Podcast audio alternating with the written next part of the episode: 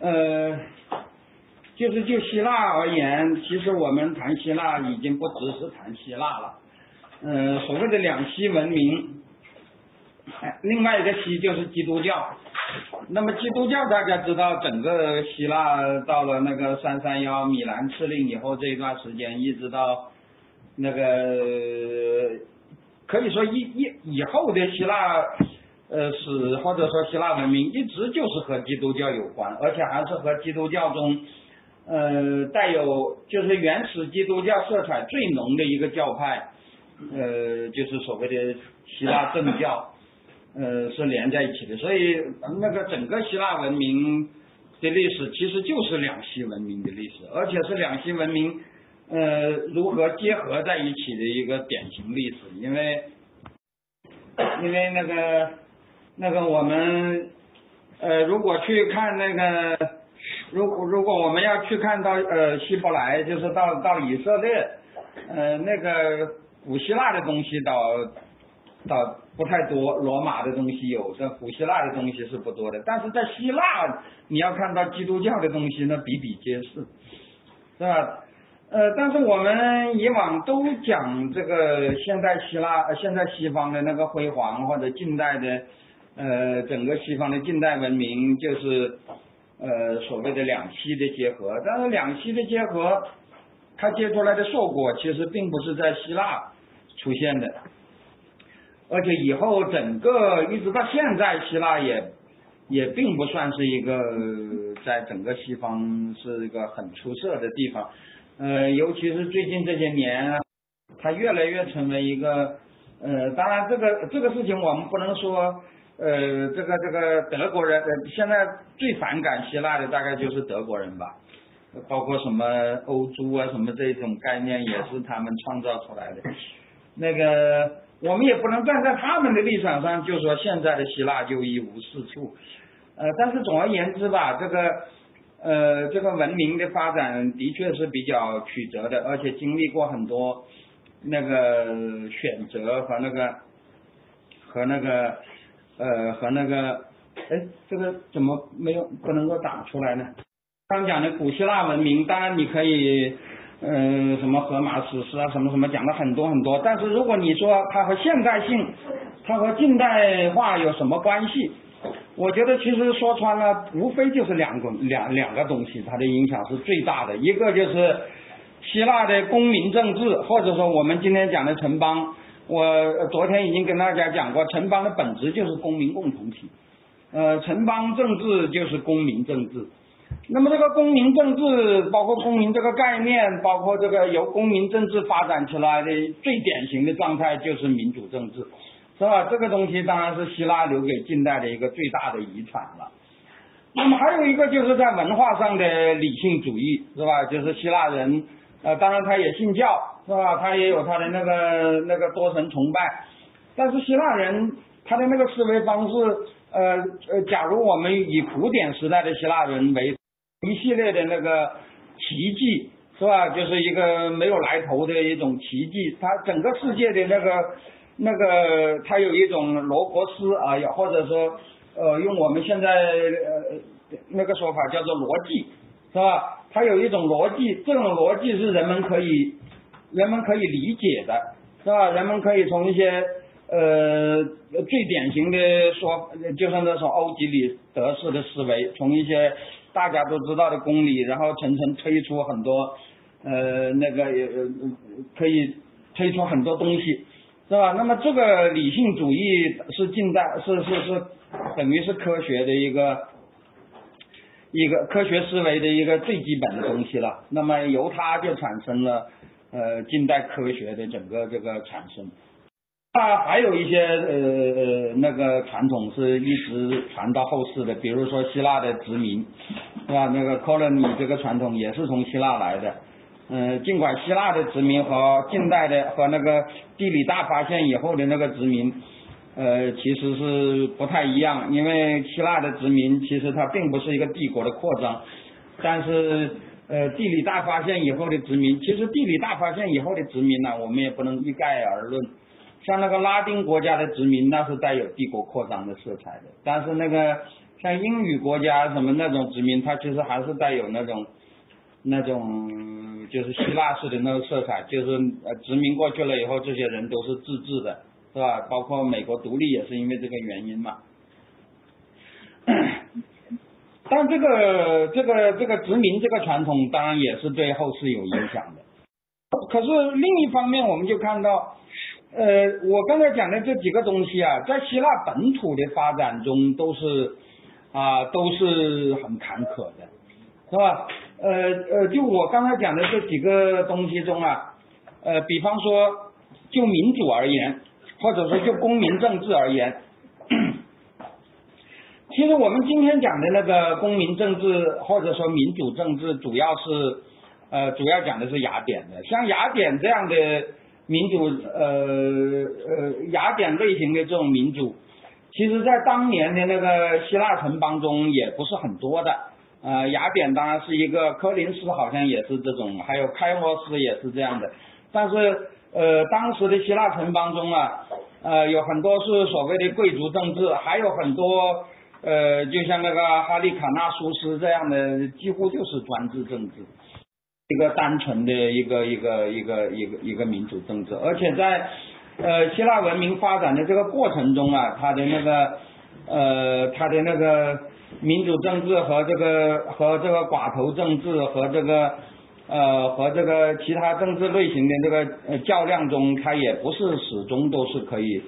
呃，那个那个始终都是呃占有优势的，是吧？大致上，呃，雅典式的民主政治应该说也是一个，即使在希腊化世界，即使在希腊世界中，也是一个非常独特的案例，因为它是呃，我们以前也曾经讲过，它的特点就是它是直接民主，呃，这个直接民主啊，而且它本身。呃，经历过一个发展过程，从那个梭伦开始，呃，实际上是经历了一百多年的发展，到了那个什么泰米斯托克利啊、伯利克利啊那个时代，它才最终定型。这个民主啊，其实它有两个有两个有两个很重要的特征，就是第一是它要让。他要让大家都来，呃，因为他的所有的重要的国家大事都是要全民参与的，所以他就要求大家都得来开会。那么来开会就有个很大的问题，就是这些人他们本身都是有职业的，那么你要他们来开会。呃，就影响他们干活，而且老师说，主要干的是农活。那个时候，呃，即使像是像雅典和科林斯那样被认为是典型的所谓工商业城邦，呃，我我们下面就要讲我们的第二，呃呃呃，第二个话题其实是讲那个呃呃希腊的研究，是吧？那个对希腊的研究，呃，有的人强调希腊的工商业特征，但是战后的。呃，古希腊的研究其实更多的是强调希腊古希腊文明的农业特征，这就是所谓的原始主义了。呃，不管是工业、工商、工商业还是农业吧，一个最大的问题就是你让他们开会，他们会有损失的。呃，那么为了让他们来开会，呃，雅典直接民主很重要的一个措施就是，要给这些来参加会议的人发补贴，是吧？呃，那个尤其是。让他们来看戏都是有补贴的，就是不是说要花钱买票看戏，而是而是你要来看戏，国家会给呃这个所谓国家就是城邦了啊，城邦会给你钱啊，为什么会要给你钱呢？因为因为他就是鼓励你参加那个公共活动，公共活动你要耽误农时啊，你要你要耽误你的呃干活啊，所以他就有所谓的官具津贴制度。就是你要参加这种大会，呃呃，官剧其实只是公大会的一种特殊形式。除了官剧以外，你们啊，更多的是开大会要决定一些事情。那你这个这些人要来，呃，他们都必须要呃有补贴的，否则的话他们就很难参与这些事儿。嗯，第二个就是所谓的公职津贴。其实大家知道，古代世界啊，大部分的国家都是实行贵族制的。贵族制有一个特点，就是它基本上都是那些呃，他们本身都是很有地位的人，都是有有呃呃呃自己非常有钱，也呃有钱有势，是吧？他们参加这个公共活动，并不是为了从参加公共活动中赚钱，也不是因为要挣工资，而是呃呃他们自己因为呃那个有了财力，有了什么了以后，实现自己的抱负，或者希望呃使国家使国家的政策能够有利于他们。啊，他们本身是吧？因因此，他们本他们呃卷呃参加这种公共事务啊，他们是呃呃是是是不要报酬的，是吧？或者说他们本身就是有这个呃积极参加这种工作呃这种这种事务呃，然后使这个呃国家政权能够呃的运作能够符合他们自己的那个愿望这样的一种动机。可是如果你搞到民主政治，是吧？那除了那个直接民主以外，当时还要还有一些那个必须呃日常工作需要干的。那么这些人往往就不是贵族，是吧？在在在雅典最典型的时候，这些这些常日常的公职讲过，他往往是根本就不是选举的，是抽签的。那么你抽签就人人都有可能当选，那么当选你就可能你你就不一定是富人。是吧？那么你自己的活不干，你跑来干这事儿，那怎么办呢？那就需要发工资的，是吧？就所谓的公职津贴，一个一个官具津贴，一个公职津贴，这都是需要有一定的那个财政基础才能够搞的，是吧？所以他后来雅典在那个泰米斯托克利以后，呃，尤其到了伯利克利时代，他那个民主发展到最高峰，实际上和当时的雅典。相当富裕是有很大的关系的。以后的那个提洛同盟，呃，这里我要讲啊，最近呃修习底德陷阱这个词给呃炒得很厉害，而且是那个美国呃助理国务卿艾里森这个事儿，而且他把这个事情讲成一个呃我我非常反感的一个讲法，他他认为修昔底德陷陷陷阱或者说伯罗奔尼撒战争。他认为就是老大和老二之争，是吧？他说那个斯巴达本来是个强国，然后雅典强大了以后，呃，威胁了老大的地位，呃，老大就要把老二给干掉，是吧？呃，我觉得这样说是非常不对的，因为这个艾里森呢，我觉得他对修昔底德的理解都是有问题的，因为修昔底德他在讨论伯罗奔尼撒战争的原因的时候。他从来没有说这场战争就是因为这个老大见不得老二超过自己，是吧？修昔底德本身他是非常强调伯罗奔尼撒战争是一场那个两种制度之间的战争，制度和贵族制度之间的战争。呃，伯罗奔尼撒有一句呃不，那个修昔底德有个名言了，我觉得是反驳爱迪生的。呃，他说啊。实际上，修昔底德，呃呃，他说是伯罗奔尼撒战争看起来好像是一些城邦和另一些城邦之间的呃那个那个对抗。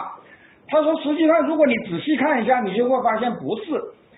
其实当时主要的希腊城邦，按照修昔底德的说法，每个城邦都分成两派，是吧？就是所谓的贵族派和民主派。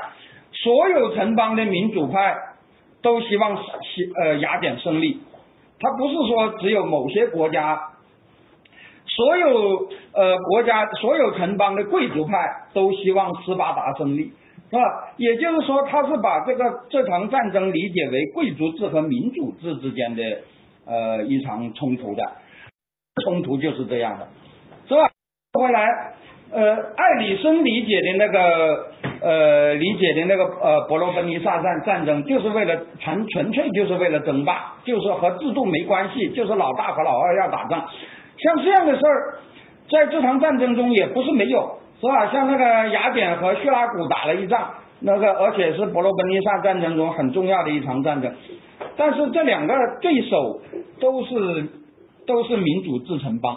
是吧？那么因此，像这样的斗争，我觉得就有点像呃修昔底德陷阱的意思了。比如说，在冷战时代，我们知道冷战就是不同制度之间的战争，是吧？讲的简单一点，就是呃，如果用呃共产党方面的说法，叫做资本主义和社会主义的斗争；如果用西方的说法，那就是自由世界和极权主义的呃斗争。不管怎么说吧，它是两种制度的斗争。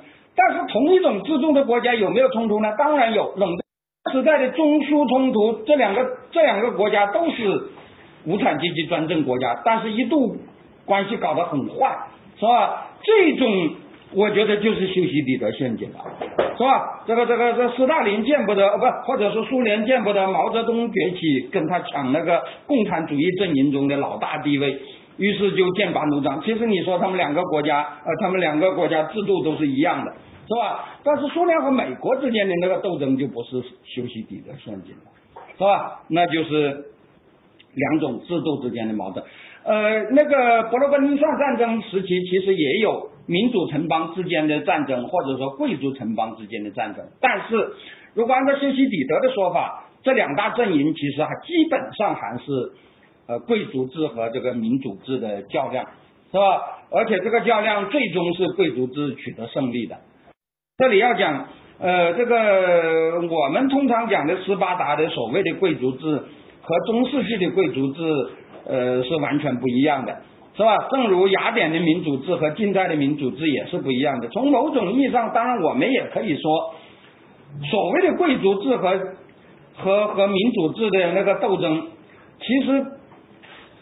如果用近代的那个、那个、那个比方的话，它更像是用，它更像是那个、那个精英民主制和那个呃和那个直接民主制之间的斗争，是吧？那个雅典的所谓民主制其实是直接民主制，就是所有的老百姓直接参与政治，不是选出代表来参与政治。而那个而斯巴达，你说它是贵族政治，但他那个贵族。当然，他那个贵族实际上就是拉西蒂梦人呐，其实就是整个斯巴达这个公民的，是吧？而且他那个贵族政治也有选举的，是吧？所以，呃，从某种意义上讲，呃，这个伯罗奔尼撒战争啊，虽然是贵族制的那个贵族制的斯巴达，呃呃，伯罗奔尼撒战争，呃，伯罗奔尼撒同盟，呃，战胜了。呃，那个那个以雅典为代表的那个民主制的皮洛同盟，但是，但是这个希腊民主制这个传统啊，我觉得并没有因为民主的呃这个这个雅典的战败呃而消失，因为我刚才已经讲了，如果按照现在的观念，即使是斯巴达，你也应该说它是民主的，是吧？它只不过不是全民民主就是了，是吧？但是呃，但是即使是这样。他到了后来啊，面临的挑战就越来越大，是吧？以以至于到了那个呃马其顿兴起以后，它是君主制、贵族制和民主制的，不管是雅典式的那种政体，还是呃斯巴达式的政体，呃就都不是对手了，是吧？那个到了那个马其顿时代，呃大家知道雅典是首先衰落的，后来那个斯巴达也接着也衰落了，到了。呃，到后来罗马兴起以后，呃，斯巴达好像是在公元前一二二年吧，也算是第一次呃沦落，呃，第一次沦陷了，是吧？这个这个，所以后来呃那个在希腊化时代，这个呃整个这个这个这个这个这个希腊地区啊，其实主流政治就已经不是民主政治了。是吧？那么到了罗马时代，当然罗马搞呃罗马的政治倒是吸取了希腊的很多东西。我呃在上次曾经讲过，罗马政治，罗马的共和政治，如果按照罗马人的解释，实际上是，然后所以它叫共和嘛，是吧？那个民主制的希腊民主制的呃延伸，在罗马时代延伸就是那个呃平民大会。啊，那个那个贵族制的延伸就是元老院，啊，那个那个那个君主制的延伸就是那个呃独裁官，是吧？呃，这三种成分都有，所以它的运作也比较呃成功啊，呃相对而言要比希腊呃 更为成功，而且它统治的地方也比希腊大得多，是吧？那个所谓的大国民主，呃，在在人类历史上的两个。两次大的飞跃，一个就是罗马共和国，一个就是呃美利坚合众国了，是吧？就是这个，它使得这个呃近代的民主政治这种形式能够啊能够能够超越那个城邦的界限，能够超越呃实际上后来的罗马共和国啊，很大的国家，但实际上它还是带有城邦联盟的色彩。啊，那个罗马共和时代的城市自治其实是非常之发达的，是吧？那么，但是现在的那个像美国式的这种这种那个那个那个呃，就是那个国家统一的那个那个那个呃那个程度，就就比罗马共和国就要要更更为发达了，是吧？那么，在整个这个时代，你就会看到它呃这个民主政治在后来的时期啊，它是等于是衰落了。呃，起起伏伏的，呃，但是总体来讲是曾经有过一个一千多年的衰落时期。这也就是现在的那个希腊国歌，我昨天唱的时候，它曾经里头有几段歌词都是自由死而复生，是吧？就是那个就是这个意思。因为希腊人自己也认为这个自由是呃来之不易的，而且得到了以后还会呃还有可能再再失去，是吧？就是。呃，自由死而复生，呃呃，是我们现呃呃一次次的呃来迎接他，那个那个呃对，那自由万岁，呃呃，我们一次次的来迎接他，呃，这个也就是呃他和欧几里得他的那个呃那个是是是是比较复杂的一个过程。那么，就他的希腊的理性而言，也是这样的。希腊的理性啊，它其实在两栖结合以后，其实是和基督教是互相渗透的。因为，因为呃，基督教的神学啊，尤其在天主教这个系统中，我觉得是呃那个希腊的理性，或者是那个所谓的罗伯斯的那种呃那种成分，呃，其实要更大啊。最明显的特征就是有那个。呃，托马斯阿奎那建立的那一套那个那个神学体系，他的那套神学体系，呃，应该说也带有一些，也带有很浓的那个欧几里得式的那种推理特征的。他是很讲究那个从一些呃基本的信条，当然他那个那个呃基本的公式已经变成是一种宗教信仰的东西，它和那个欧几里得时代的那种呃呃那个那个数学公式是是不一样的。但是他仍然是试图用啊用用逻辑用人可以理解的那种方式，呃把这个纯粹的一种啊一种一种那个感性的信仰变成一个呃很发达的一个理性的那个体系。但是这个特征呢，希腊本土倒是这个特征很奇怪，在希腊本土倒没有发展起来。这个东正教啊，它。呃，是基督教的这呃，大家知道基督教传到欧洲本身也是从希腊开始的，是吧？呃，虽然圣保罗、圣彼得都在希腊和在罗马传教，但是呃，最早传入的，当然地理上希腊也更近了，还是在希腊，而且最早版本的呃欧洲欧洲文字的圣经也是希腊圣经，是吧？就是所谓的七十子译本。后来的拉丁文本和其他文本都是从这个呃希腊人手中传过去的，呃，所以这个呃希腊的基督教呃应该说更接近于呃那个那个在近近东发源的那个，或者说是那个那个那个那个呃耶稣那个时代的呃那种基督教，它传到欧洲以后，呃就有了一次对于基督教而言。一呃，对于基督教的发展而言，呃，作用非常大的一次呃那个论战，就是那个所谓的呃三位一体和那个所谓的呃呃反三位一体派，就阿利乌斯派的那个论战。这个论战也是在希腊决出胜负的，因为那个呃在罗马帝国时期，呃虽然说基督教已经非常流行了，但是实际上在呃，在那个米兰敕令以前，在尼西亚宗教会议以前，其实那个阿里乌斯派的那个势力在很多地方是是是是是是占优势的，是吧？包括在北非，包括在那个那个那个西欧，是吧？那么也就是在呃这个这个希腊语的这些地区，是吧？就是像尼西亚这样的地方，呃，依当然也是依靠当时的那个东老东罗马结合在一起啊，它的确就是权。呃，使得这个三位一体派能够呃定于一尊，是吧？那么以后的这个东正教如果跟呃如果跟同时期的那个如果跟同时期的呃天主教相比，呃，它也是更多的呃带有那个呃神秘主义的色彩，而呃更少带有呃那个理性主义的色彩，是吧？如果假呃我们拿那个呃像尼康啊，呃像那个那个呃那个呃俄罗斯的那个那个叫什么阿瓦库姆，是吧？像阿瓦库姆、尼康这些人的著作和那个托马斯阿奎那的著作，如果你来对读的话，你就会发现这个。呃，这个这个这个特征是非常之明显的，是吧？就是那个西方天主教的理性主义和和这个这个这个东正教的这个神秘主义，是吧？那么这个两栖文明在希腊是结合的最呃直接的，因为它的确就是呃最纯粹的希伯来的东西和最正统的希腊人，是吧？他呃人种也是希腊人，一直延续下来，语言也是。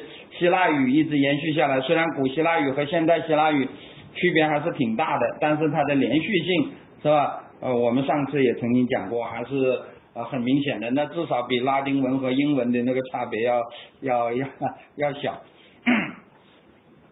是吧？但是它呃并没有在这个地方结出那个啊结出那个近代文明的结果。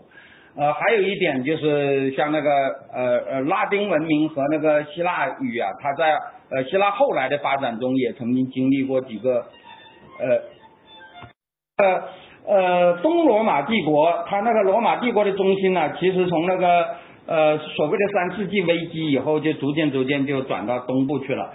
呃，当时的呃不但那个呃东西两个部分。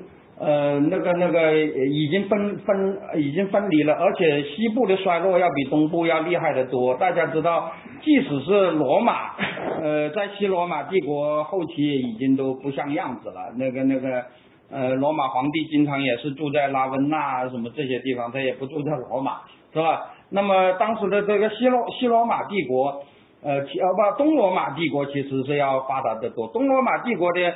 呃呃，首都拜占庭，大家知道最早的时候就是一个希腊城邦，呃，那个当时受希腊影响也是很大的，但是实际上在早期啊，在早期在那个查士丁尼那个时代，东罗马帝国的文明基本上还是拉丁文明，是吧？尤其是体现在那个罗马法体系，大家知道，呃，我们讲的罗马法，实际上它的集大成是在查士丁尼那个时代，而查士丁尼。呃，整理的那些书啊，达盖斯特什么 Institute，呃，这些东西是吧？呃，学术汇传呐，什么什么法学阶梯啊，这些东西都是用拉丁文来写的。呃，当时那个呃拜占庭早期的那个呃那个处理这些事情呢，也都是按照那个那个那个呃都是按照罗马法的那个那个那个那个痕迹啊。但是到了呃到了。呃，而且当时那个呃，君士坦丁、贝利萨留这些人，实际上都是想恢复罗马帝国的。他们曾经，而且曾经取得过很大的成功。在呃，在在那个贝利萨留那个时代，就基本上应该说，呃，一度恢复了罗马帝国的那个呃绝大部分的版图。但是最后他们也失败了。失败以后，到了到了九世纪。呃，十世纪那个时代啊，这个当时的那个拜占庭啊，也也基本上都已经放弃了这个这个呃这个恢复西部的那个呃这个这个这个这个呃呃这个愿望是吧？呃这个时候那个希腊的色彩就越来越浓，呃以至于到了后来呃这个我们现在讲的拜占庭是今天历史学家的一个称呼，其实当年。呃，在这个呃，在这个呃七世纪八世纪，一直到呃这个，一直到君士君士坦丁堡陷落的称呼，其实就直接叫做希腊帝国。呃，在查士丁尼时代，呃，很多人把它称之为罗马希腊帝国。到了那个什么科穆宁王朝啊，什么什么那个时代，就干脆人们就叫做希腊帝国了。这个帝国后来已经完全希腊化了，是吧？那么唯一的一个例外就是呃刚才呃于博士讲的那个第第四次呃十字军战争中呃那个那个那个建立的所谓的拉丁帝国，而这个拉丁帝国是受到呃讲希腊语的这些人的强烈的那个反对的，是吧？所以它存在了呃几十年，后来最终又被那个呃希腊人给给给给给推翻了，或者说是讲希腊语的人给推翻了。所以那个时代啊，希腊文明和拉丁文明这个距离就已经很大了。虽然当时的拉丁文明或者说是西部的呃基督教，呃东部的东正教都是呃呃基督教，但是这两者的差别已经很大。呃，但是它文明的变异啊，就有个特征，就是文明的很多特征啊，都是针对呃某一种独特的问题的。我前面谈到过，呃天主教它呃呃，如果说它和近代有什么关系的话，就是它保留了很大的理性主义传统。但是这个理性主义啊，它的另一面，呃，其实也会带来很多问题，因为理性主义它走到极端，往往会变成世俗主义的，是吧？那么这个世俗主义在中世纪，呃，在中世纪的某一个阶段呢，也起了很大的呃推动作用，这就是所谓的人文主义或者说是文艺复兴。但是人文主义、文艺复兴的另外一个副产品的腐败。是吧？因为所谓的人文主义，所谓的理性主义，实际上就是呃，用我们现在的一个呃一个一个一个词吧，就叫做忘了初心，是吧？就是那个呃基督教原来的那种啊淳朴，是吧？原来的那种信仰，原来的那种东西，就逐渐逐渐淡化了。于是天主教。呃，天主教的那个世俗化倾向，天主教的那个理性化倾向，后来其实是一把双刃剑的，是吧？一方面它是呃那个那个维持了这个呃这个这个这个希腊文明的这个理性主义传统，但是另外一方面呢，它又导致那个呃政治上啊什么什么非常腐败，那么于是就产生了一个所谓的新教或者说宗教改革。其实宗教改革在它的早期啊。宗教改革在它的早期是极端反理性的，是吧？就是尤其是在那个，尤其是在意大利发发端的那个宗教改革，就萨博纳诺啦这种性质的宗教改革，其实今天看起来是带有很大的蒙昧主义的色彩，甚至有点焚书坑儒的那个味道，是吧？那个那个萨博纳诺啦，在在在那个在在那个。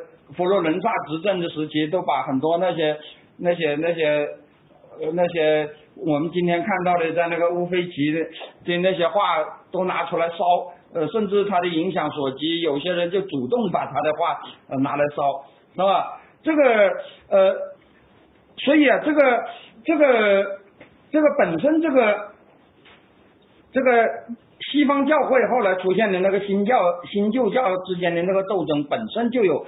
很大的张力，要改革对西方的现代化有很大的推进，是吧？那么我们现在又说，呃，人文主义、文艺复兴，呃，也是一场很大的推进。但是这两者当时是针尖对麦芒的关系，是吧？讲的简单一点是，呃，宗教改革是反对那个文艺复兴的，或者文艺复兴是抵制宗教改革的，是吧？讲的简单一点就是这样。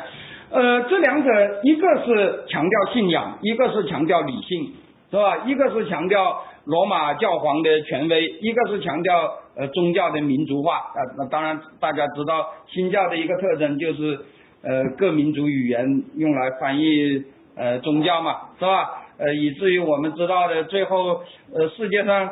那个那个，尤其是新教有这个传统，每到一个地方就用本本民族的语言去翻译宗教，包括苗文啊，包括那个像像伯格里他这种传统，那个那个那个，而且给世界上很多民族都呃都都都创造了那个什么，都创造了文字是吧？都创造了本民族的那个圣经是吧？呃，那个新教强调因圣称因因信称义，所谓因信称义这个词啊，其实就是。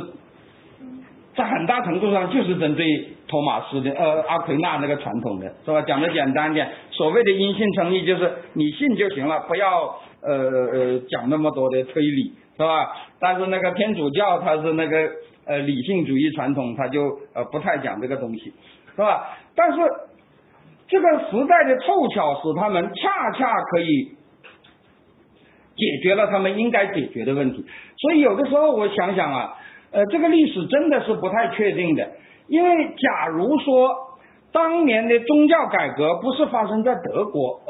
意大利就像萨夫纳洛那样，而且成功了，是吧？那恐怕这个这个后来基督教的发展就是另外一回事了。反过来讲，假如当时在德国出现的不是路德，假如当时在德国出现的是那个，比如说意大利文艺复兴呃出来的那一帮人，比如说像那个什么博卡鸠啊啊什么什么呃，大家知道那个。呃，文艺复兴产生了一大批世俗主义，或者是呃，的的那种文学嘛，是吧？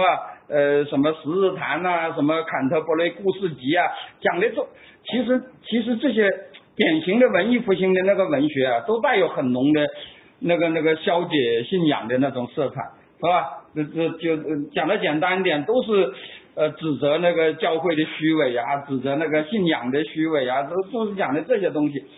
但是如果这些东西是在东西是在德国发生的，那我觉得后来的一切，甚至包括连普鲁士的那个活力都不会有，因为因为大家知道后来德国的发展，呃，以普鲁士为代表的那个北方的那个城邦起了很呃北方的那些各邦起了很大的作用，而南方天主教地区是比较保守的，是吧？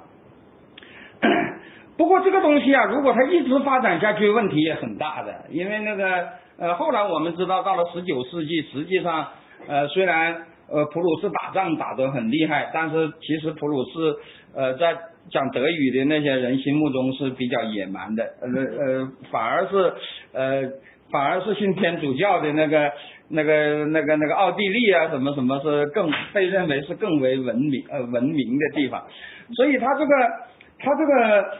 他这个呃，就是这个信仰，是说呃，如果我们用比较通俗的说法，强调信仰是针对腐败的，而强调理性是针对迷信的，是吧？但是那个这个人类历史上经常有一种很怪的现象，就是这个当人们高度迷信的时候，好像看起来这个社会很纯洁，是吧？当人们那个那个开始有独立思想了，开始有那种。呃，就是每个人都有自己的想法了，那么这个时候好像就显得比较腐败，是吧？所以这个这个不同的那个思想倾向，它针对不同的问题，针对不同的问题，一旦错位，就会出现很大的那个。我觉得后来的希腊乃至整个基督教世界的东半部分，之所以后来的发展很不如人意，是吧？或者说，呃，现代化的很多东西。呃，都没有在这些地方出现，这种错位是有关的，是吧？这个呃呃呃，东正教在它的发展过程中就没有出现那个啊，像那个像那个托马斯阿奎那他们建立的那套理性主义的那个传统，是吧？而且从总体上来讲，呃，这个东正教在后来的发展中，尤其是从那个。呃，希腊式的东正教传到呃俄罗斯式的那种东教东正教的那个传统中，呃，我觉得是理性是越来越缺乏，而且甚至信仰都越来越缺乏，因为呃大家知道那个这个这个希腊的东正教啊，后来当然就呃进一步传就传到了俄罗斯，这个希腊文明呃这里我要讲啊，希腊文明在中世纪最大的成功其实就是。其实就是创造了一个东正教世界，是吧？尤其是在斯拉夫地区，现在那个斯拉夫文明，呃，那个、那个、那个、那个，大家知道，就是那个什么基里尔兄弟，呃，跑去呃跑去开化他们的，是吧？他们的那个呃进入文明的特征就是受洗，是吧？那个、那个、那个，不管是啊，不管是那个呃呃，不管是那个呃俄罗斯。是吧？乌克兰什么什么这些地方的保加利亚这些地方都是这样，他们的修受洗就是呃进入文明的一个特征。但是在但是在那个基里尔兄弟呃把把这个东正教传到那边去的很长一个时期啊，呃，当时的这个东欧的东正教啊，其实带有很浓的那个斯拉夫呃原始多神崇拜的那个特征。呃，第一就是呃，他有他的那个崇拜对象还是有一定程度的多元化。第二，重要的是当时的这个当时东呃这个欧呃东欧地区的那种呃专制主义呃或者说是中央集权的呃这个趋势其实是不太协调的，因为他们。呃，那个呃，政教并没有高度的合一，而且以阿巴库姆为代表的那个所谓的东正教的那个旧教派，或者说我们现在叫做旧礼仪派，这些这些人呢，他们就是有那种呃那种反世俗政权的呃那种那种特征。其实你从某种意义上讲，其实这个旧礼仪派在东欧扮演的角色，实际上是有点像那个。新教呃或者说那个那个那个呃宗教改革运动在西欧扮演的那个角色是差不多的啊，就是都嫌都是嫌那个呃世俗的统治很腐败啊，他们就很那个那个那个很虔诚，呃呃呃很虔诚也很神秘主义是吧？呃但是但是这个东欧和西欧的一个区别就在于。在西欧，这个新教后来就逐渐逐渐做大了，是吧？而且，呃，其实新西，呃呃，这里我要讲啊，如果我们讲西欧，讲讲那个呃呃呃宗教改革和现代化的和那个近代化，如果我们把这个关系讲得太呃直线，我们就很难解释这个呃在新教地区为什么会兴起科学，是吧？因为我们前面讲的。呃，那个路德和卡尔文时代的那个新教其实是不讲这些东西的，他们讲的因圣称义，呃，因信称义其实也是带有那个反理性色彩的。这两种东西，我觉得这个斗争之间是有互相融合的，是吧？那么，呃，这个融合就使得他在一方面，呃，新教给他们给他们了一种反专制、反腐败、反世俗政权，嗯，反世俗的独裁，尤其是反对。腐败的教皇国这样的一种呃这样的一种动力是吧？但是另外一方面，那个从经由天主教传传承下来的希腊的那种理性，在那里还可还是可以呃生根发芽是吧？还是可以呃变得很发达。但是在呃东欧就不一样，大家知道那个那个以阿瓦库姆为代表的那个东正教的那个所谓的旧礼仪派啊。呃，到了后来，在君士坦丁堡沦陷以后，呃，就出现了一个很大的问题，因为这个君士坦丁堡沦陷以后啊，东正教的中心就移到了俄罗斯，是吧？说法嘛，就是所谓的罗马是，呃呃那个那个，呃呃呃呃呃，罗马是第一个罗马，拜占庭是第二个罗马，莫斯科是第三个罗马，永远不会有第四个罗马，是吧？就是那个，呃呃呃，俄国人，呃，就是或者说俄罗斯东正教就是以以拜占庭的继承人自居，是吧？那么这个时候，呃呃，君士坦丁堡又陷落了。是吧？穆斯林控制了这个呃这个这个希腊地区，而且呃这个时候啊呃应该说呃也相当一部分那个希腊人其实是呃信了那个呃呃信了那个伊斯兰教的，是吧？呃当然了，后来在希腊独立的过程中，这些人就被认为不是希腊人了。实际上当初他们都是讲希腊语的，就是所谓的所谓的非纳人，是吧？就是那个那个那个亲，或者说我们。呃，叫做亲奥斯曼的希腊，其实是很多的，那个，而且他们当时对希腊，呃，就是奥斯曼时代那个希腊地区的那个那个控制能力，其实也是相当强的，是吧？那么，但是这些人都穆斯林化了，然后就导致很多那个，呃，很多的那个希腊的那个东正教的那些教士跑到，呃，跑到俄国，是吧？那么这个时候，他适应了俄国沙皇的一个。呃，一种需要，因为俄国的沙皇啊，当时他就是想，呃，扩大他的专制，是吧？要建立一个呃中央集权的大一统的那个专制主义强国。那么他就不满意我刚才讲的那个旧礼仪派的这两个特点，是吧？第一就是他比较反世俗，第二他，呃呃有那有有有他一定的那个独立性，是吧？然后就是这帮人。呃，这帮这个时候他们就接触到来来自呃希腊的，就是拜占庭、斯坦丁堡陷落以后，呃，跑到那里去的一些人。结果俄罗斯在呃十五世纪、十六世纪乃至十七世纪就出现了一场俄罗斯的宗教改革。可是俄罗斯的宗教改革和西欧的宗教改革应该说是恰恰相反的，是吧？如果说西欧的宗教改革是兴起了一种。啊，强调信仰，抵制那个呃呃罗马教皇专制的啊那个所谓的呃呃新教是吧？呃，其实所谓的新教，呃，那是我们的说法。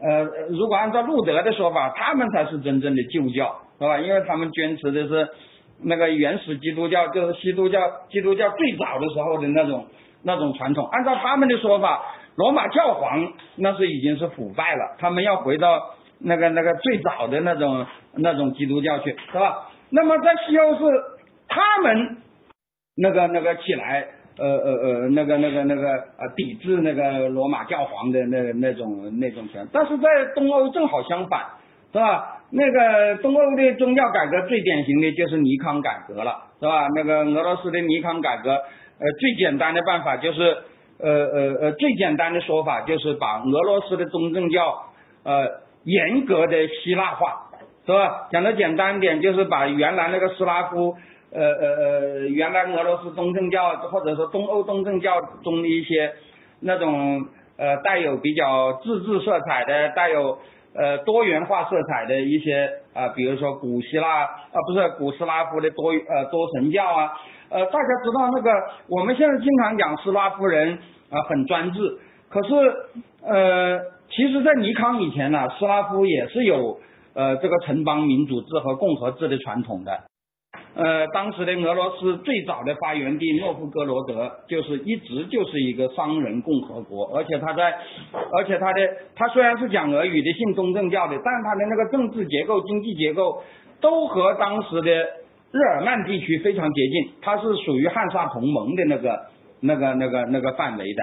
是吧？是属于汉萨汉萨同盟范围内的一个商人共和国，而且这个共和国是非常强大的，是吧？但是在尼康宗教改革以后啊，以莫斯科为代表的，呃，如果按照现在有些人的说法，莫斯科是继承了那个呃鞑靼的传统。或者说是那个呃野蛮人的传统，这当然是欧洲人的一种说法了。所所有野蛮的东西，他们认为都是从亚洲来的，或者说都是从那个东方来的，是吧？呃，具体到那个呃具体到那个东欧，那就是从呃鞑靼那里来的。是吧呃，莫斯科就是一个鞑靼化的国家，是吧？那个而且大家知道，莫斯科这个国家的兴起，完全就是靠当汉奸兴起来的。是吧？因为当时呃那个蒙古人呃呃呃蒙古人进入那个呃罗斯世界以后啊，很多国家都在抵抗的，呃包括诺夫哥罗德也是坚决抵抗那个蒙古人的。但是呃那个莫斯科大公呃就是蒙古人的第一号奴才，建立了一个呃建立了一个，他等于是金帐汗国的呃奴隶总管，是吧？呃当时那个。呃，当时那个呃蒙古人就把在整个罗斯世界代替呃蒙古人收税，是吧？他可以呃以蒙古人的名义向所有的人收税，然后由他转交给呃蒙蒙古大汗，是吧？呃讲的简单一点，就是蒙古的傀儡政权了。而且当时的我每一次扩张，因为莫斯科公国原来的势力是原来的实力不大的。那么他为什么能够扩张呢？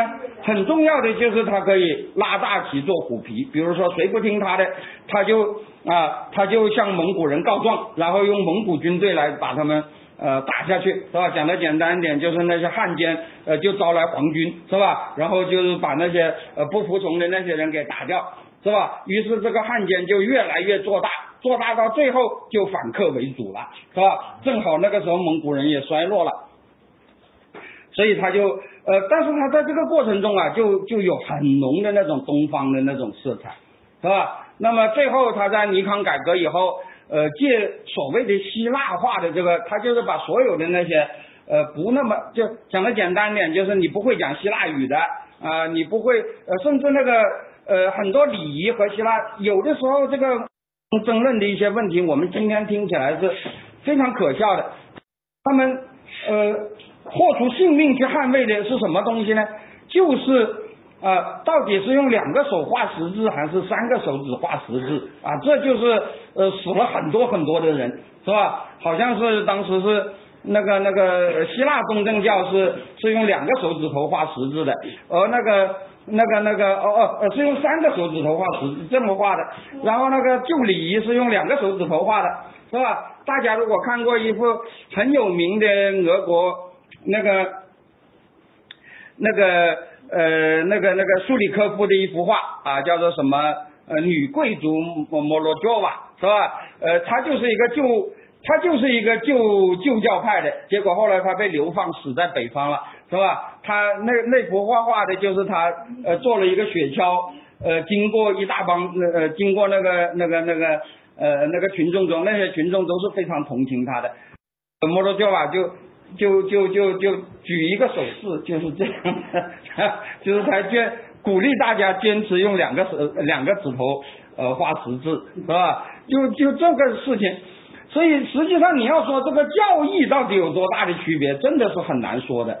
但这个宗教改革，我觉得他做到了一点，就是把这个宗教给高度的一元化了，而且他在这个过程中建立了那个教皇啊，不是呃，建立了那个呃东正教和那个沙皇之间的那种那种隶属关系。讲的讲，那个时候在尼康改革的时候，正好那一届的沙皇，呃，就是牧首，是吧？呃，叫做好像是什么雅利，我已经忘记了，是吧？然后以后就有这么一个传统，就是那个那个，就是那个牧首必须是呃无条件的听沙皇的，正教就在那里就变成了一个啊，就变成了一个，就是就是等于是变成了一个东方化的一个一个一嗯一种东西，而这种东西又反过来反馈回呃巴尔干地区。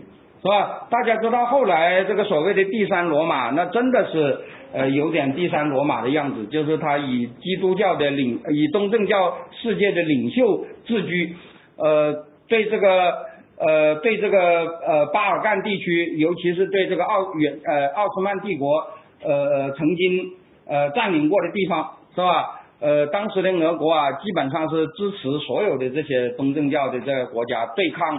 呃，天主教的势力啊，当然一开始主要是对抗奥斯曼的势力，到奥斯曼被打下去了以后，又支持他们对抗那个那个那个天主教的势力，是吧？那么前一个例子大家啊，就是巴尔干战争，就是那个呃希腊的独立战争，是吧？希腊的独立战争到呃呃这里我要讲希腊的独立战争到呃它是一八二一年开始的，然后到了。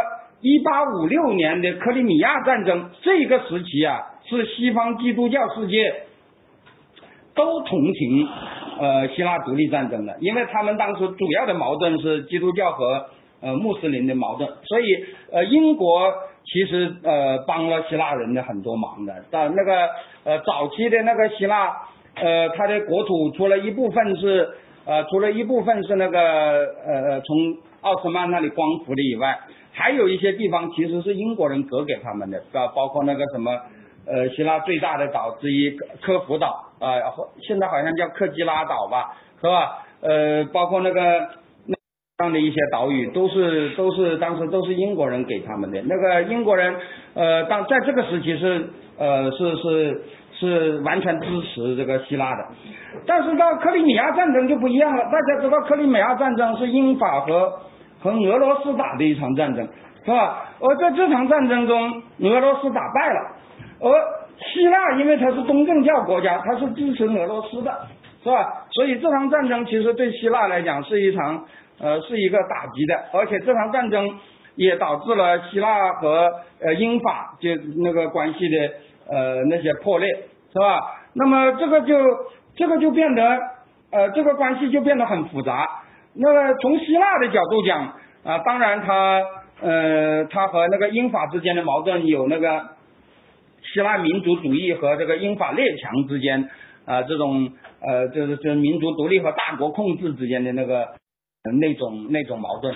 但是如果就这两种，但是如果就这两种体制而言，它又带有那个啊专制和那个近代政治的那种呃那种矛盾，是吧？因为因为俄罗斯啊，呃大家知道俄罗斯呃他当时支持所谓的东正教国家，在很多西欧人看来，其实就是支持专制，是吧？呃，持这种观点最典型的一个人物就是马克思。是吧？大家知道马克思当时最恨的一个国家就是沙俄，马克思最喜欢的国家就是美国，是吧？这和我们现在呃这个这个共产党的这个逻世界观是完全相反的。马克思有一个说法嘛，叫做沙俄是欧洲宪兵。什么叫欧洲宪兵？每一次欧洲出了事，嗯，沙皇干预都是支持落后的，嗯嗯，那个那个呃打击先进的，是吧？像什么波兰啊，什么呃，无不如此，是吧？那么当然在，当然在希腊也是这样，是吧？所以就导致了希腊后来那个民主政治的难产呢什么什么，就和俄罗斯的那个干预也有很大的关系，是吧？那么以后就是呃呃呃，俄罗斯呃在在那个呃克里米亚战争以后，是吧？以后呃就逐渐逐渐就变成是那个。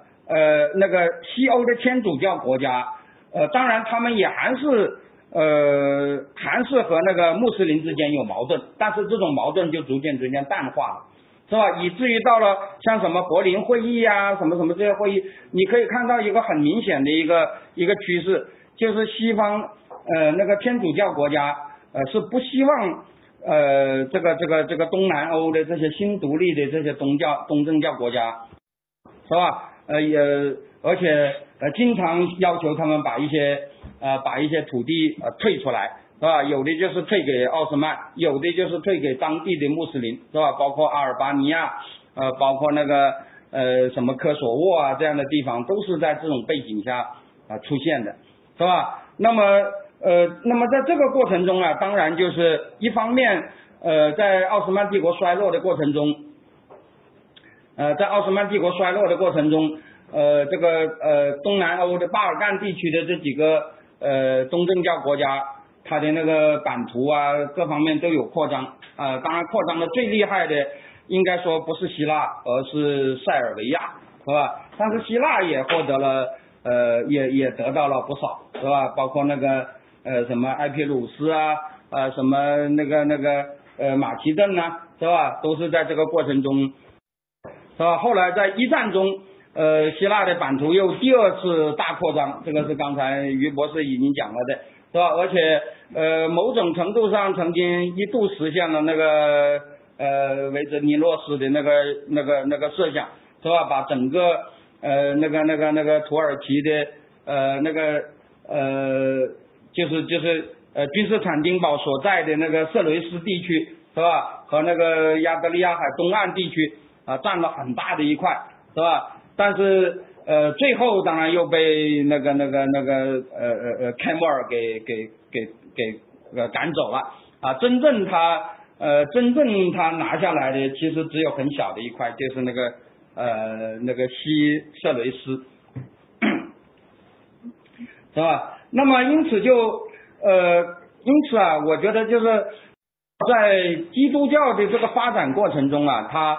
呃，使得那个呃理性主义的这种特征，它的成成长就很艰难，是吧？那么这个呃，而这个古希腊文明在这个发展的这个过程中啊，它的那个呃理性主义的传统啊，什么什么方面，呃，也是受到很大的阻碍，是吧？以至于就使得这个呃近近现代的这个希腊就成了呃近现呃近呃这个近代文近代文明转型的一个。一个落后地区，是吧？那么大家知道，它呃，这个从独立以来，它的那个政治一直都很不稳定。当然，它的政治不稳定，呃，有很大的因素，也是和外，也是和外部的那个干预是有很大的关系。但是，呃，它一直长期以来一直没有建立一个呃正常的那种宪政秩序，是吧？大家知道，呃，希腊独立。呃，第一个统治者是一个主，是一个搞共和制的，但是几年以后就被暗杀了。暗杀以后，呃，连续两任那个国王，呃，都是呃想这两任国王都是想搞君主立宪的，但是也没搞成，是吧？以至于后来就逐渐逐渐就变成有一种军人专政的那种啊那种色彩，是吧？那么呃呃，到了那个到了呃到了那个二战以后啊，当然希腊又有一个很重要的关节点，就是希腊的内战，是吧？呃，这里我要讲啊，在二战晚期的希腊，呃，当时是很有可能呃成为苏联的势力范围的。是吧？因为当时呃希腊的那个呃或者巴尔干地区的这些呃抵抗力量中啊，呃有亲西方的联的啊，但是那个就希腊而言，亲苏呃亲苏联的就是那个所谓的民主军，呃当时是具有优势的，是吧？而且当时的呃那个保加利亚、阿尔巴尼亚、南斯拉夫、希腊北边的这三个邻国，当时都处在呃苏联的那个控制之下。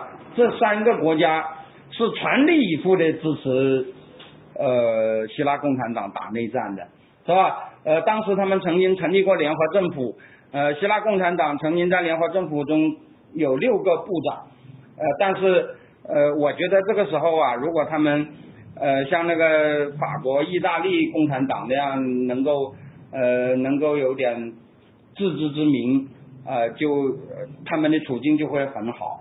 是吧？但是呃，当时他们还是想拿，而且而且巴尔干地区最强大的共产党国家，我的南斯拉夫，是吧？我们呃，我们后来知道铁托是修正主义者，是吧？呃，他呃脱离了苏联模式，但是大家很可能不知道，在二战以后的一段时间，铁托是整个东欧最铁杆的、最强硬的斯大林主义者。是吧？那个铁托，铁托后来跟苏联闹翻，不是因为他搞修正主义，而是因为他想表现得比斯大林还要激进。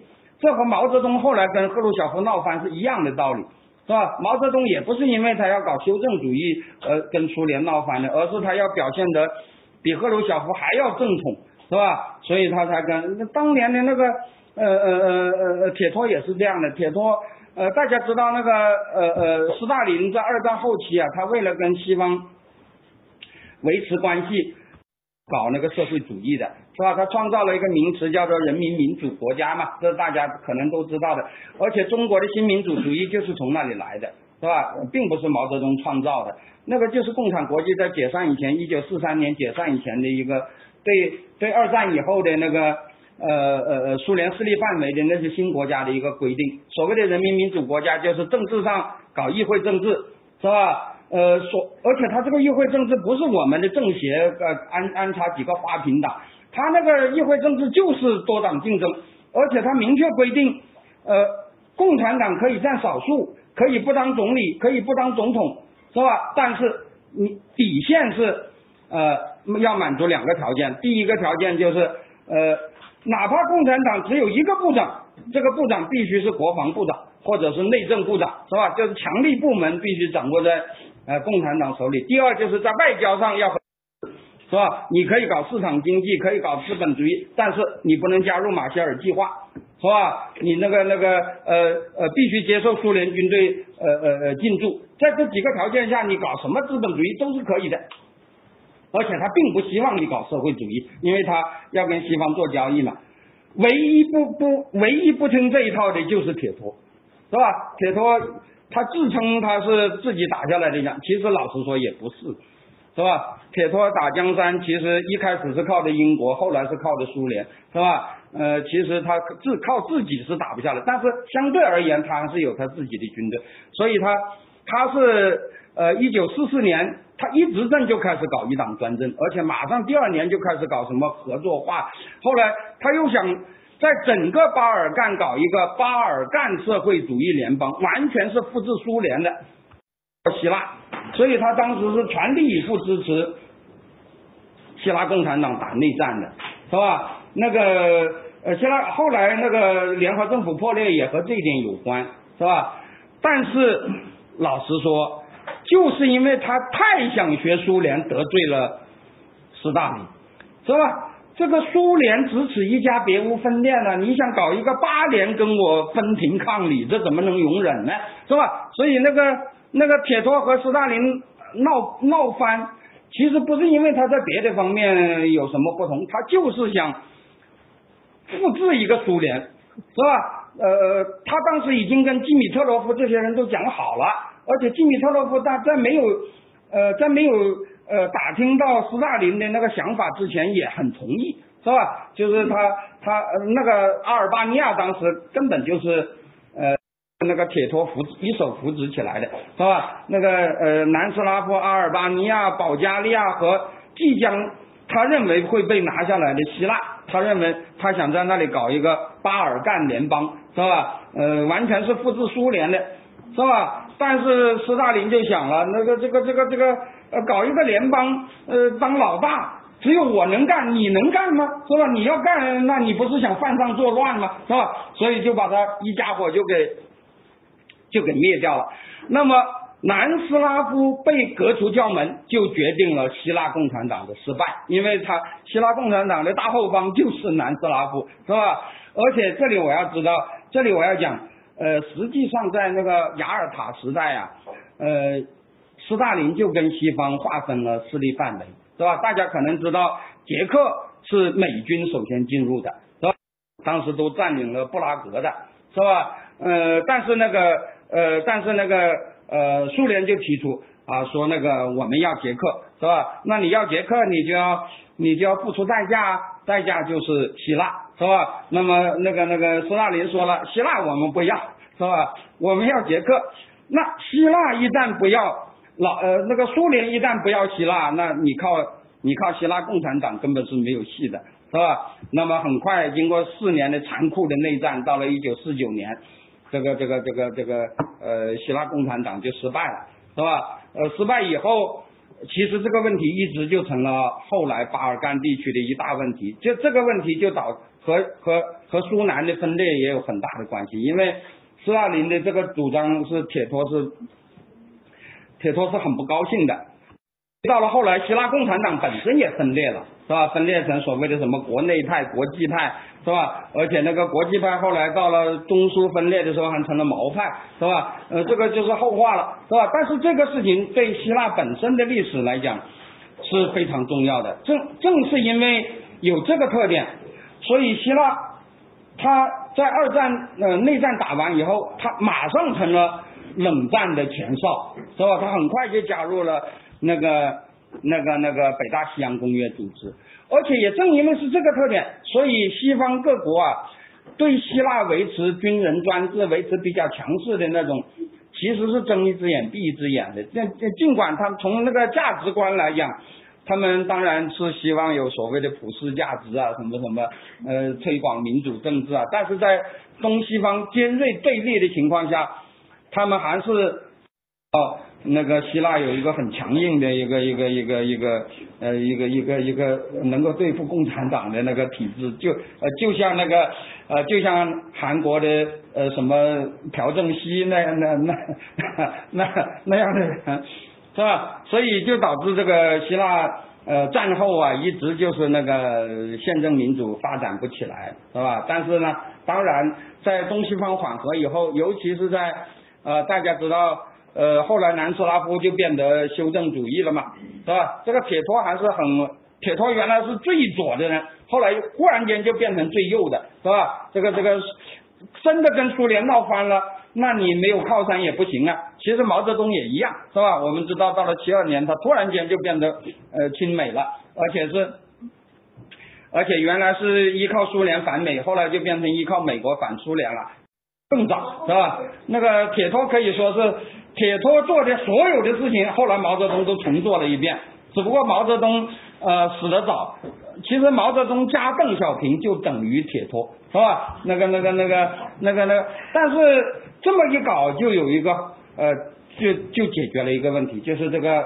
啊，巴尔干地区的冷战基本上就呃结出了一个胜负，是吧？也就是说，呃，不再有具有那个呃巴尔干北边的那几个共产党国家随时要把希腊给呃呃呃吞掉，是吧？那么呃随着这种情况的缓和，那么西方当然也乐见呃希腊出现民主政治，是吧？那么于是就出现那种一九七四年的那个啊那个民主大转变。是吧？那么以后就一直到现在就出现了，呃呃呃呃，希腊从七四年到现在，呃，很比较正常的、比较规范的民主政治，是吧？那么这个通常的希希腊的民主政治说穿了就是和呃西方一样的啊，有左右两派。如果在经济上讲，那就是呃右派比较倾向于自由放任，左派比较倾向于福利国家，是吧？那个以那个呃帕潘德里欧呃呃呃两代帕潘德里欧呃为代表的算左派，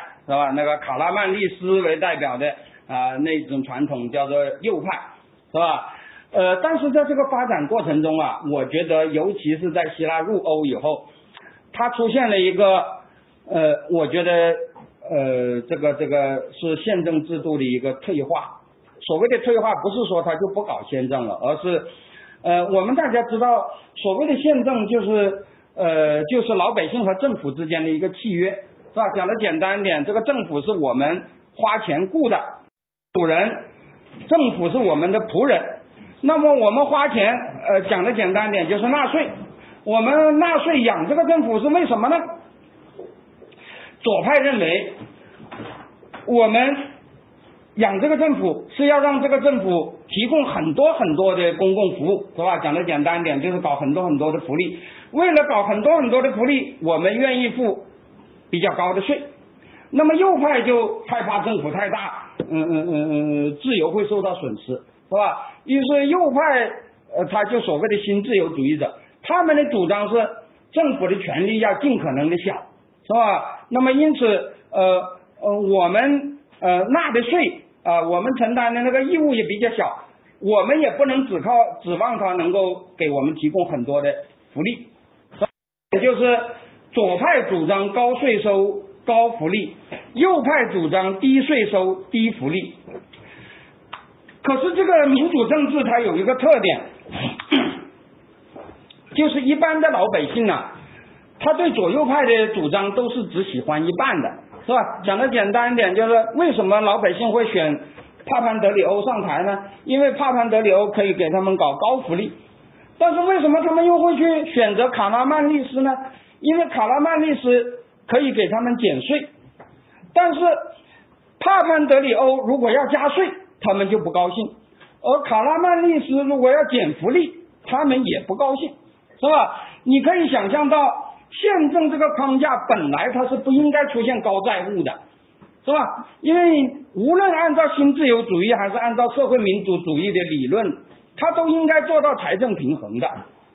点你高税收你就高福利，这财政应该是可以平衡的；低税收你就低福利，它财政也是可以平衡的。为什么后来会搞得一大堆的债务呢？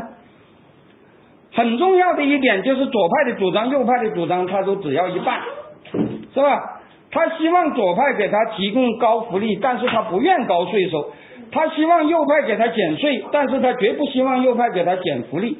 而宪政制度下的国家是公仆，他必须听老百姓的。如果他只听皇上的，就没有这个问题，是吧？那么当然就会出现，希腊是一个典型，就会出现所谓的高税收、呃高。低税收高福利的现象是吧？这个低税收高福利就会造成极大的那个债务陷阱。但是如果希腊不入欧，很大，因为在一个孤立国家啊，你要是呃既要高税收啊不既要呃高福利又要低税收，用我们中国人的说法叫做既要马儿跑又要马儿不吃草。那你肯定是要玩砸玩砸的，玩砸的表现就是巨量的赤字，迫使你不停的印钱，你不停的印钱就会导致严重的通货膨胀，一严重的通货膨胀，老百姓就会知道我手中的钱变毛了，他就会知道这个游戏玩不下去。希腊早期就有这个问题，但是希腊当时是有他自己的货币的，就是德拉克马，德拉克马在历史上曾经多次的。通货膨胀，但是后来啊，希腊入欧以后用，尤其是他进入欧元区以后，他就不用德拉克马了，他就用欧元了，而欧元是不会贬值的，欧元不是他自己印的，是吧？他用欧元了以后，他可以向欧洲借钱来来来来来来来搞这一套东西，是吧？而且由于没有通货膨胀，老百姓也都不知道这种游戏玩久了会玩砸的，是吧？所以就变成是他靠吃欧洲的大锅饭，呃，维持这样一种既要马儿跑又要马儿不吃草的这种这种这种这种游戏，是吧？这个事情呢，呃，如果你不是入欧，你这样做肯定会出问题的，但是出的问题是小问题，是吧？你入欧了以后。这个矛盾就会在很长一个时期被掩盖，但是这个终于掩盖不了了以后暴露出来就会变得，而且不但是希腊的问题，而且变成是影响整个欧洲的问题，是吧？那么这个问题出来以后，这个希腊人就陷入了一种两难的处境，这个时候就会出现像齐普拉斯这样的人，是吧？齐普拉斯他既不是呃正统的左派，也不是正统的右派。他号称叫极进左翼联盟，但是你说他是极进左翼吗？如果他是左翼，当然齐普拉斯之所以能够当选，就是因为他千方百计要反对紧缩，要维持高福利。但是假如你是真正的左派，你要求高福利，势必也是要要求高税收的。可是齐普拉斯他是不主张高税收的，为什么呢？因为他主张高税收，他就当选不了，是吧？所以你说这个齐普拉斯算不算左派？我觉得都很奇怪的，是吧？你要是说他主张维持高福利，他算左派；主张低税收，那他好像又是右派，是吧？其实现在齐普拉斯下台了，再换上来一个，他会不会还是这样呢？是吧？作为右派，他是要减税的，但是福利他也减不下来，是吧？那么这个事情呢，我觉得是还是呃很麻烦。但是呢，呃，不管怎么说吧，希腊这些年。呃，总算逐渐逐渐也还是认识到，是吧？这个这个呃，这个这个这个啊，税收该加的还是要加，福利该减的还是要减，是吧？所以呃，这个问题啊，我觉得在呃目前的情况下，是吧？经过一个过程，可能还是能够解决的。但是总而言之吧，呃，由于历史上的这种种原因吧，呃，就使得这个呃希腊呃后来的那个近代化过程是很坎坷的。是吧？那么这也告诉我们，任何文化基因，不管是好的基因还是坏的基因，都不可能解决呃我们的这个民族或者说任何一个民族的未来的发展，是吧？